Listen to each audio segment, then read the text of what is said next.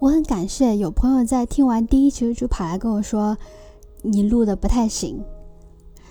嗯，其原因是在于第一期的录音里面引用了一些画作，但我没有用声音的形式把画面很好的描述出来，导致听的人有点不明就里，于是就很难以听电台的形式来理解，呃，我所讲的内容。这一点是我之前没有意识到的，所以我开始换一种方式。就试着以电台这样的形式可以承载的方式来谈论我认为的美。我一直徘徊在是应该先读艺术理论，还是先尝试鉴赏艺术作品这两件事情上。但其实这两者呢没有什么先后，只是说要进行艺术品的鉴赏，首先要学习艺术史。可是学习艺术史并不是我的目的，不是说这个。学习任务很浩繁啊，而是说它未必能够帮助我理解说何为美以及如何去欣赏美。它可能只帮助我知道说构成美的要素之一是什么，也就是艺术品是如何表现美的。实际上学习的是艺术的符号，那何为美的问题还是没有得到解决。未必看了蒙娜丽莎就能知道何为美，以及蒙娜丽莎的美在哪里。即便我知道了美在哪里，那也是从评论家或者史学家的观点中得知的，本质上不是我自己的理解，容易陷入人类复读机的一个窘境。所以，我首先得知道何为美。那我从黑格尔的美学开始读呢，并不是说这是艺术研究的好的方式，而纯粹是我个人的喜好啊。嗯，之前我录了一期黑格尔的序言部分的诵读，可能只是方便我自己听吧。就以后不会再录了，因为意义不大。就拿着书看也是一样的。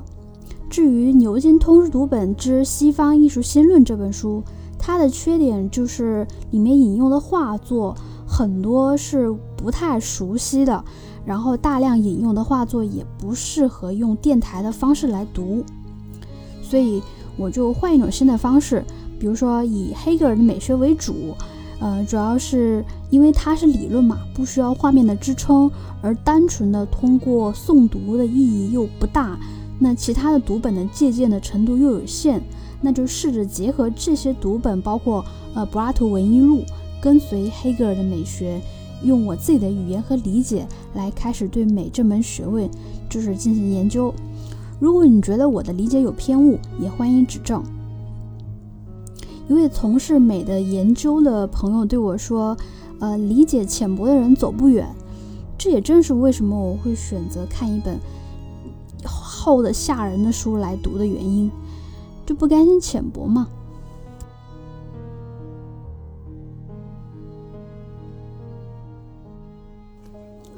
在我们的日常生活当中，每天都会经历很多的审美活动。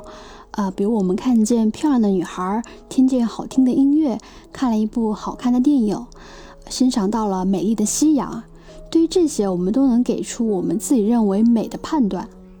但若是有人要问说这些美有什么根据吗？可能那些在你看来是美丽的事物，我却不认为是美的。甚至有人会说，在我看来是丑的。听起来有点抬杠啊。就以朋友日常来往当中，我们还不太会这么就这么去说。但是在我的工作生活当中呢，尤其是作为一名设计师啊，是常常收到这样的评价的。那说的人可能目的只是为了让你修改一下设计，以达到他们认为美的样子。这样我就会问了：这个美有没有这个定义呀？什么是美的？作为创造美的从业人员啊，就想来说说看。在谈论美是什么的时候，也就是谈论美的概念之前，我们要先界定一个范围，以免大家误以为我们要对一切美的事物都下一个定义。所谓美的范围啊，就是黑格尔提出的自然美与艺术美。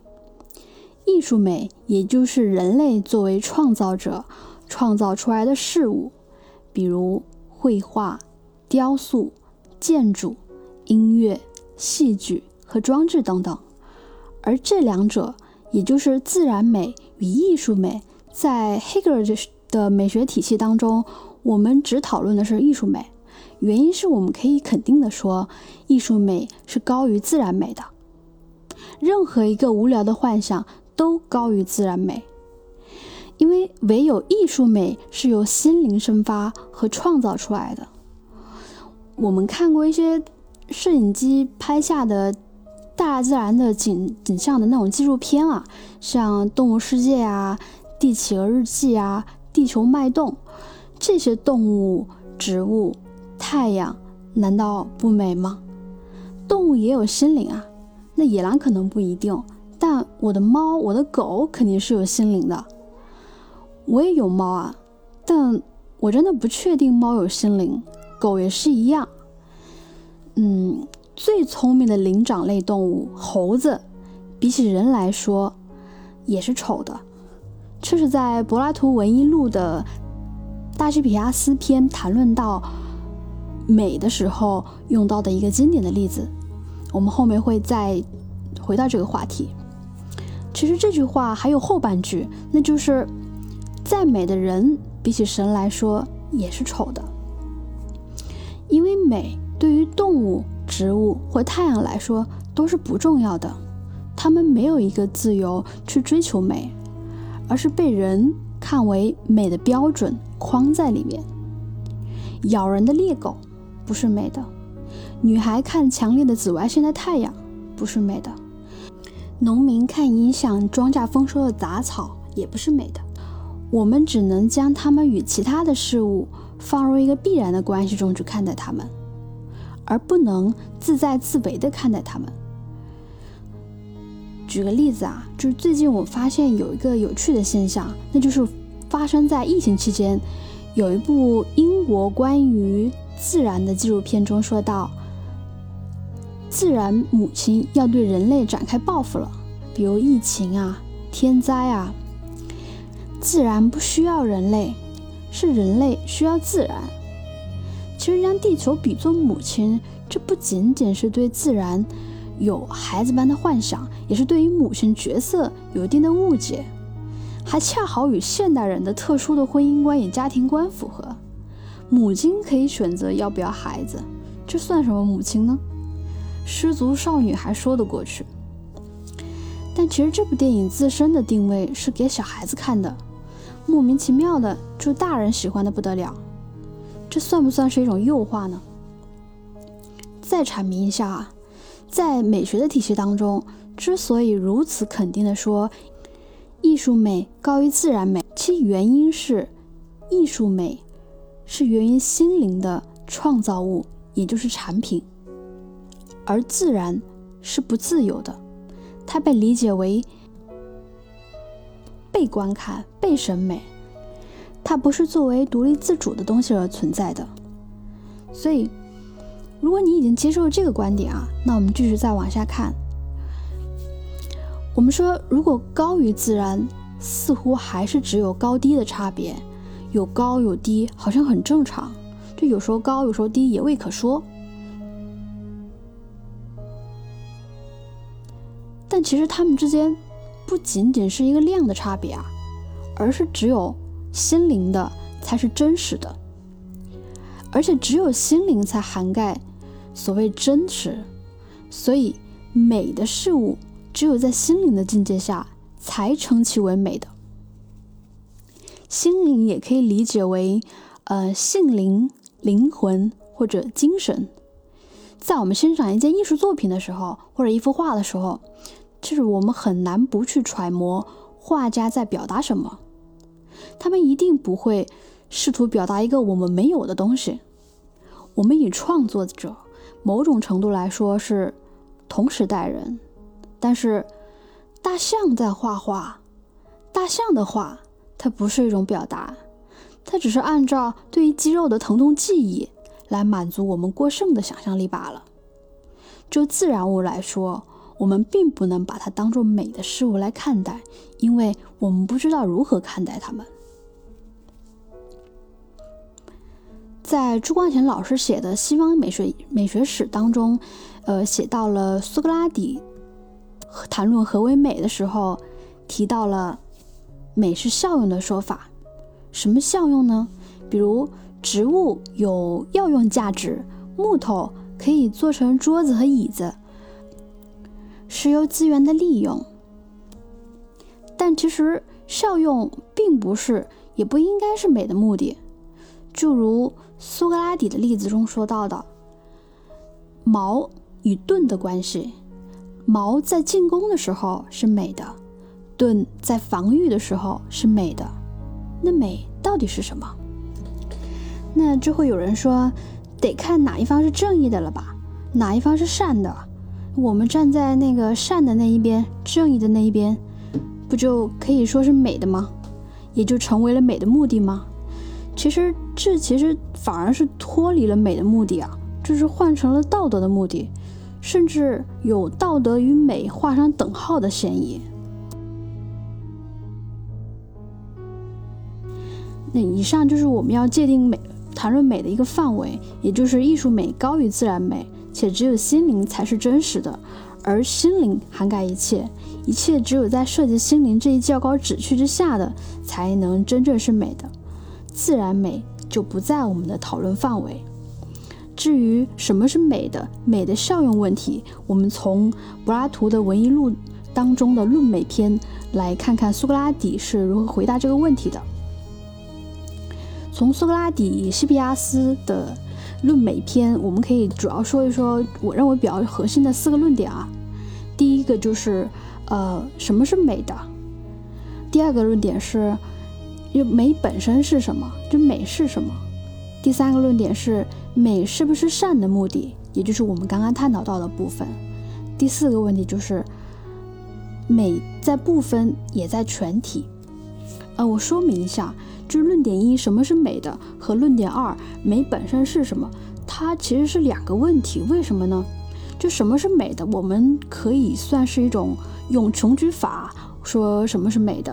当然，这个是没有穷尽的。用穷举法举例是，比如说，嗯，美丽的人、美丽的天空、美丽的呃、美丽的东西、美丽的自然，或者说美丽的动物，这些都是美的，我们就举不完，对吧？那美本身是什么呢？就就是说，从论点一到论点二是一个承接的一个过程。那论点三就是美不是善的目的，其实是回答了我们刚刚对于说美在效用问题，美是不是效用问题，美是不是道德，美是不是善，呃，就直接以这个论点的标题就回答说美不是善的目的，美与善是不同的，这是论点三的一个呃基本旨趣。呃，第四点是美在部分也在全体，嗯，这个论点其实是在说，我举个例子啊。比如说一幅画，有颜料，有画布，有颜色，有线条，有各种各样的构成。那这些东西算不算是美的呢？嗯，其实是算是美的，就是美的，就美的颜料、美的形体、美的构成，它当然是美的。可是它不仅仅是在这些美的构成里面的部分，也就是元素的结构里面，它也在整体，也就是我们站远了看这幅画的整体，它表现的美是什么样的美？这就是为什么苏拉底说美也在整体，也就是全体。关于什么是美的，当苏拉底问西比斯美是什么，可否为美下一个定义？啊，这里介绍一下。西比亚斯是一个知识渊博的人，他不仅通晓修辞学、哲学、政治学，还精通诗歌、音乐、数学、美术和雕塑。在我们现在看来，就是一个学者啊，一个有文艺素养的学者。因此，对话当中的语气可以看出，他其实是有点傲慢的。他说：“这是小问题啊。”那于是苏格拉底就借正义的名问他关于美的问题。他说。那一切善的东西之所以是善的，是因为善吗？那么，可不可以说，那一切美的东西之所以是美的，也是因为美了？这里苏格拉底一开始就问了美和善的关系啊，这其实是我们刚刚记得说是立论点三的呃内容，但是西比亚没有正面的回答他的问题，而是呃歪到了说。就歪曲到了说什么是美的东西，也就是把论点一离什么是美的歪曲到了什么是美的东西。本来苏格拉底问的是什么是美的，他就回答什么是美的东西。于是他就说美就是美的小姐喽。苏格拉底没有立刻反驳他的答非所问啊，就继续问他：那漂亮的母马就不是美的吗？神在一个寓言里面还称赞过他。西比亚认为，嗯，很有道理，就说母马也是美的。苏格拉底又问他，竖琴有没有美呢？呃，西比亚又回答说，嗯，是美的。那苏格拉底又再举例说，一个匠人精心制作的陶罐美不美呢？呃，西比亚斯说，虽然这个陶罐从某方面来说是美的，但应该是比不上美丽的母马，也比不上美丽的小姐或其他真正是美的东西。这里就说到了我们上文当中说什么是真实的问题，何为真实的问题？他认为陶罐没有办法跟人和马相提并论。当然，这里不讨论古希腊时期的陶陶罐的考古价值啊。毕阿斯认为，呃，陶罐和马的效用相比，当然是要差一点了。苏格拉底就会接着问他说：“那最美的猴子比起人来说也是丑的。”这个也是我们刚刚用到的一个典故啊。这里苏格拉底纠正了西比亚，他说他没有说明白这句话的意思。照着西比亚斯的学问和认识，他应该非常清楚，最美的陶罐比年轻小姐来说还是丑的。也就是说，苏格拉底不认为陶罐的美比不上一匹母马，其原因是陶罐是人创造的。是心灵的产品，这个与黑格尔的艺术美高于自然美的观点是完全契合的。古希腊人也相信神，也就是荷马史诗中描绘的神。于是他就接着说：“年轻的小姐比起神，不就像这个汤罐比年轻小比起年轻小姐吗？”从这里就可以看出。苏格拉底对于美的东西的排序的从低到高的顺序是：母马或者猴子，汤罐或者竖琴，年轻小姐，神。总结一下，对于什么是美的，虽然西比亚斯回避了这个问题，但我们仍然可以得从中得到一个这样的一个结论：穷举美是什么东西是没有穷尽的。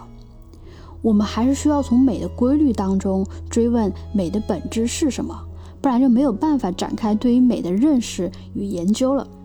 好在，就论点一提出了一个美的范围，那就是神之下，自然之上，就是人可以认为认识到的美的范围。神、人、自然是个非常重要的层级关系，所以。这个论点一其实没有回答说，呃，什么是美的，只是给出了一个美的范围。呃，论点二是美本身是什么？因为刚才的问题什么是美的，其实西比亚斯没有回答到这个问题，而是举例了说这个是美的，那个是美的。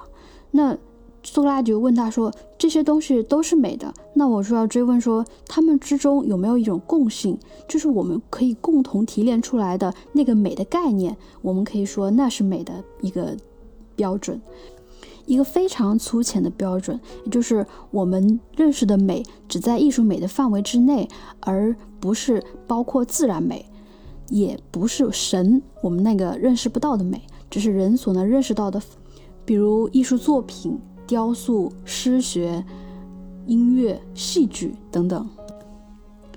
如果说苏格拉底问的问题是什么东西是美的，那西比亚斯回答的问题还是非常贴切的。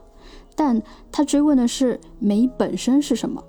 就美是否有个这样的特性呢？它适用于衡量所有一切美的事物，这才是使得我们对于美学进行研究的时候有所参参照。不然我们研究个啥呢？连每个标准美的标准都无法得出的话，我们怎么去展开我们的研究呢？那美的概念是什么？或者问说美有没有概念？黑格尔和苏格拉底都就这个问题进行了探讨。啊，我们先先从苏格拉底的辩论开始看。西比亚斯是个很实在的人啊，他就是说美的就是给，就是给原本是丑的东西装饰上黄金，它就能够得到一种点缀。使就能够使这个东西看起来是美的。乍一听会觉得西比亚斯这种想法是非常可笑的，但是也不得不说，这样的想法其实隐隐约约在我们当中也时时常常发生着。确实有人看这样的装饰是美的，比如一个人本来内心是喜欢朴实的，那给他穿上华丽无比的衣裳、黄金的首饰，可能会让他觉得浑身不自在、不舒服啊，会说这不是我。其实到这里就关乎到用黄金来点缀本来是丑的事物是不是合适的问题了。雕刻家在雕刻雅典女神像的时候，没有用黄金来做她的面孔，也没有用黄金来点缀她的手和脚。按照西比亚斯的说法，要让雅典女神变得更美，就非得用黄金不可。就雕刻师用的却不是黄金，他用的是象牙，他的眼睛还是云母呢？是雕刻家不懂得美的道理吗？还是说这个不是美的本质？因为黄金放在这里装饰，雕刻家觉得不合适。一个喜欢朴实的人戴上过重的首饰，我们认为不合适。于是苏格拉底就说：“美是合适，是恰当。”刚才的辩论说的是一个美的装饰要得当，其实上说到实际使用的时候，就是也讲究一个得当。他举例了木汤匙和金汤匙的例子。就金汤匙虽然看起来很好看，但是拿来喝汤就烫嘴。就客人想要品尝美味的热汤就喝不成，甚至会被烫伤。可能用银的好一点啊，至少银的可以试试有没有人给朕下毒。开玩笑了，所以使用木汤勺就显得比较合适，因为它喝起汤来不会烫，而且能保留汤原本的味道。让它芬芳四溢，这让我想到了金斧子和银斧子的比喻。樵夫，呃，之所以要木斧子，不要金斧子和银斧子，也许是合情合理的。毕竟砍树这件事情来说，这个木斧子还是比较合适的，金银斧子拿来砍树就太沉了。嗯，苏格拉底就说：“那看来这个适合的、恰当的，就是美的了。美就是合宜。”这里是从美的效用来说的，与前面提到的，呃，什么是装饰的美还不太一样，是加深了美的概念，也就是加深美是合适这个论点。总结一下来说，就是这里说的美是合适的，认为装饰的美与效用的美都需要合宜才行。题外话。我在读柏拉图文艺录的时候，就觉得每个故事都有很深的含义，也很有代入感，就和我们的生活息息相关了，启发也很大。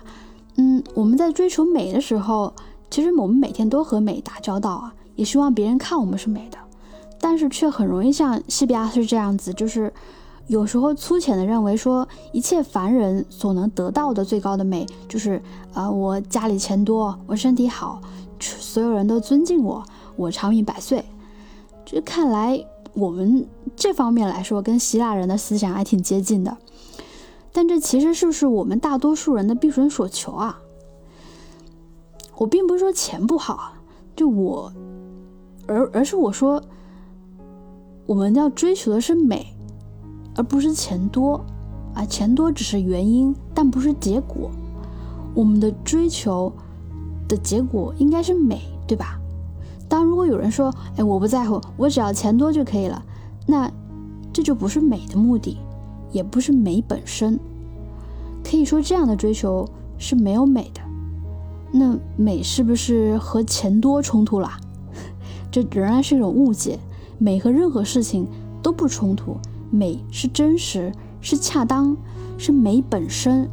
离开了美，不仅仅是丑的，而且是不真实的。也不是善的，也就是远离了善。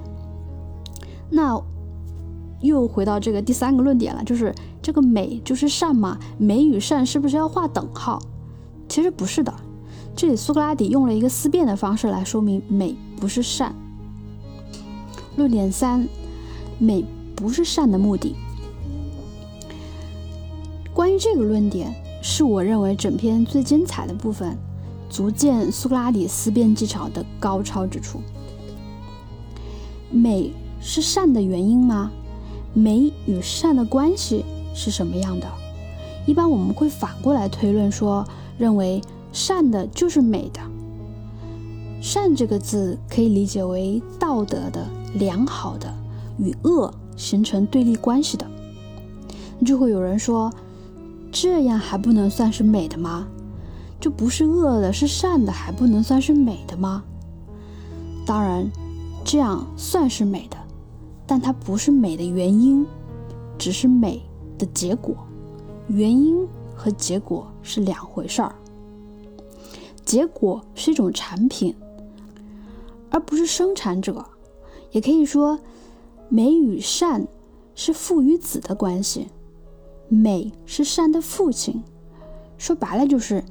美也许还不只是只有善这一个儿子，美不等于善，善也不等于美。假如一个人要行善，他就行善，但不能说他的目的是美，他的目的显然只是行善而已，善才是他的目的。这么推论起来，难道是说美还有别的可能吗？难道美还可以是不善的吗？那我们再回顾一下美是善的论点。苏拉也是这样说的：善不能就是美，美也不能就只是善。善有善的目的，但不是美的目的。美是善的父亲。这么推论就可以知道，说美是善的这句话是颠倒了的。应该说善是美的，这样还合适一些。美的不目的不是善，也不是道德。道德有道德的目的，道德是美的一部分，我们可以这样说，但还不是美的整体。人应该做好事儿，人应该行善事儿，它其实是一种一种规范式的对于人的束缚。我不应该说你让我做好事儿，我就去做好事儿；法律让我行善，我就行善。或者说，这个制度里面我应该行善，我就去行善，而是我自己本身有一个向善的目的，有向善的对于美的追求的目的，这才是真正的善，真正的道德，真正的善应该是自由的，不需要约定，而且还能做得比约定的做得更好，超出了功利性的道德标准，这才是人自由意志的部分。论点四是美在部分，也在全体。嗯，苏拉底又说了另外一个论据，说，假如我们说凡是产生快感的就是美的，我们有理由说这是不对的吗？注意啊，这单单指的是视觉和听觉产生的快感啊，而快感这个词可以理解为稍纵即逝的感觉，可以说是愉快，是个中性词，没有贬低的意思。那什么样的视觉和听觉的享受呢？举个例子，美的人、美的颜色、美的图画、美的雕塑，就是通过视觉获得的快感；而好听的声音、音乐、故事、诵读的诗文，则是从听觉获得的快感。苏拉底先是给西比亚斯挖了一个坑啊，他说：“你看，那美是不是通过眼睛和耳朵获得的感受呢？”是让我们稍微想一下。觉得也挺对的，不用眼睛怎么看见画面，不用耳朵怎么能听到声音呢？大多数的艺术作品表现形式还真是如此。那么美就是只能通过眼睛和耳朵，也就是视觉和听觉才能体会到的。也就是说，视觉和听觉产生的快感是快感，其他的就不能产生快感，也就不能是美的快感。比如说。什么味觉啊、身体感受啊、肉欲啊，或者是抽象的制度、某种某种祭祀活动，照这么说，因为这些不是纯粹的视觉的快感，所以都不能算作是美的。听到这里，我们都有点怀疑了：难道味觉和身体的感受、制度和祭祀都不能算是美的吗？那美到底是什么？只能通过视觉和听觉来获得美的感受吗？好像美只限限制在于实在的东西，看不见摸不着的就不算是美的了。当然，恰好相反，我认为苏格拉底其实是在说美不只是在视觉和听觉当中。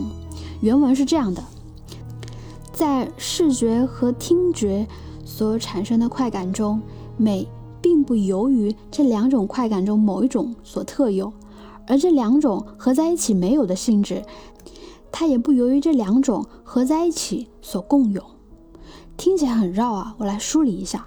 就我认为，苏格拉底借用视觉和听觉来说的，其实是想象这个东西。人有想象力，才有创造一切事物的能力。艺术创造就是如此。我们能否想象这样一种东西？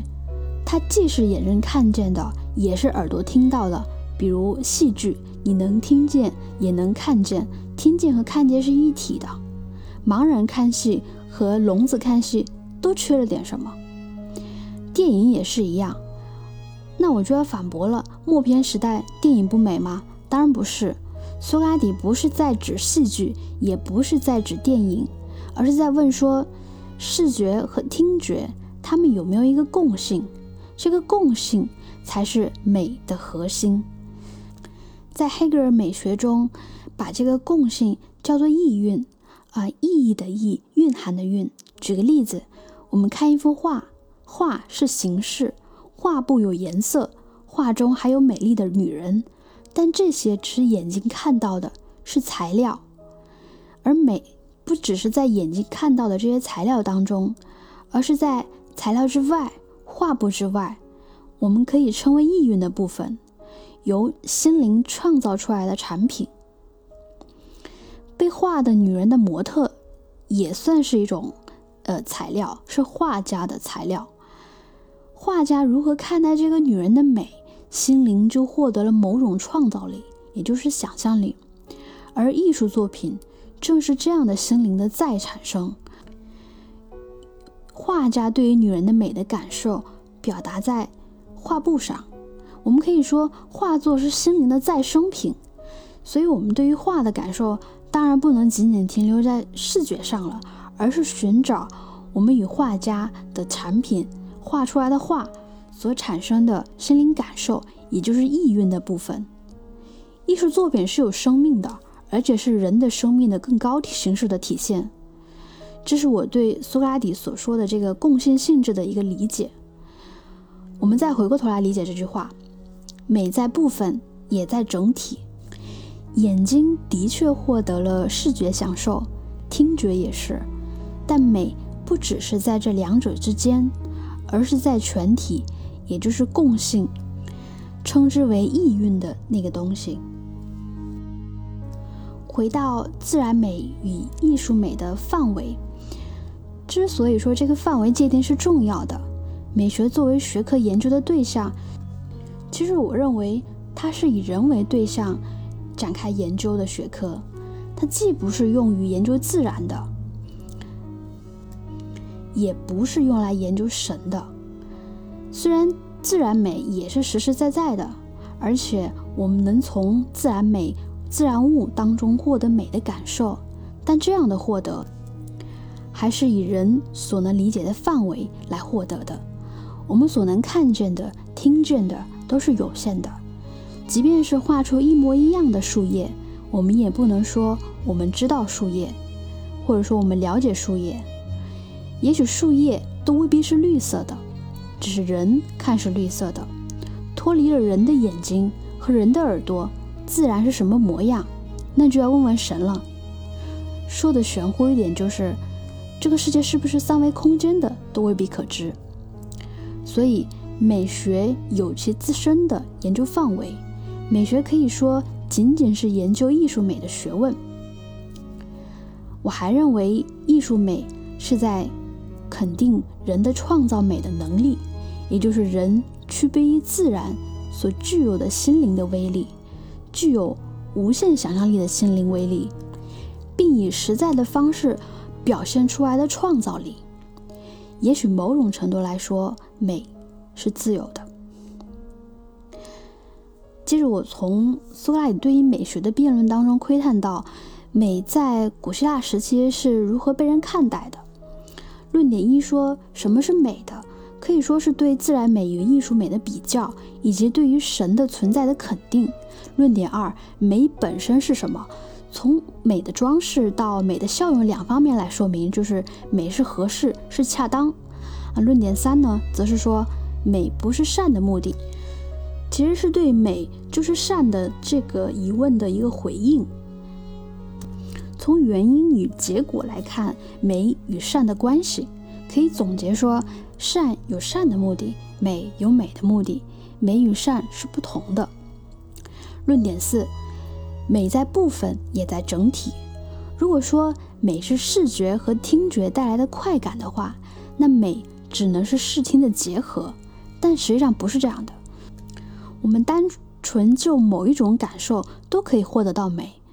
也就是说，美不是从视听获得的，美是共性，是在视听之外的意蕴当中。以上就是我对美学的范围和地位的一个解读。其实我收获还挺大的。从黑格尔的绪论当中，我知道说，哦，原来我们研究的这个美，不包括自然美，仅仅是艺术美。仅仅是以人的创造物为研究对象的一门学问，美似乎具有一种品格，这个品格是不包含在我们一般理解的，呃，比如说颜色啊、图像啊、画面啊、声音啊、创作力啊这些东西，而是它似乎是与道德还特别相关的。这补充说明一下，其实我还有一个对于苏格拉底他说视觉与听觉的呃辩论的理解，就是他在最后说，他认为视觉和听觉是最纯粹、最洁净的一种获得快感的方式。嗯，这可能与比如说这个身体之欲啊形成一个鲜明的对比。就如果我们觉得。身体的欲望获得是一种美的话，那么是不是降低了美的品格？也就是说，我也不接受食色性之类的感官欲是产生美的快感的一个源头。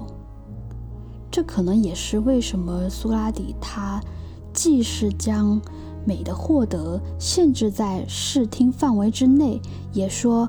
视与听之外，另外有美，也就是美的整体。有人会说，这个艺术创造其实是对于自然的模仿。如果自然没有了，那这个艺术何在呢？其实我会觉得，自然与人的关系是，它被人所框入一个认为美的框架里边。比如我看天空，我在绘制出的天空，它不是原本的天空。即便我画的一模一样，但画的一模一样，这个是不是是不是艺术品，或者是不是好的艺术品，是非常值得怀疑的啊。也就是经由心灵再创造的过程，自然已经不是我们理解中的那个自然了，而它更像是一种呃自然的影子。我们都无法把握自然的本体。但艺术的目的是，它试图以心灵的创造力来描绘人对于自然的理解，人对于自由的向往，人对于美的追求。啊，以上就是这一期播客的全部内容，感谢大家的收听。